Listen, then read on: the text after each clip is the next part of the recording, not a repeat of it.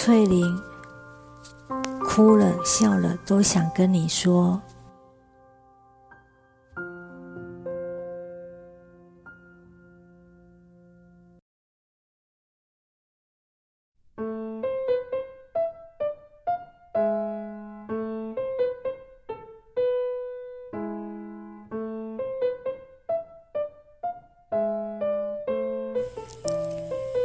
大家新年快乐！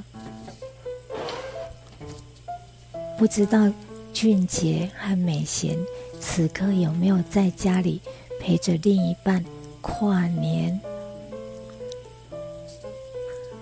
很开心来到了二零二二年的最后一天，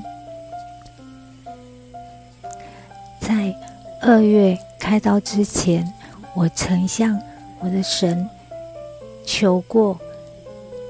我的心愿是不想见到二零二三年的阳光，但是听说明天下雨，所以我不确定。无论如何，如果他垂听了我的祷告，那么这就是我这一次在这里和各位说话。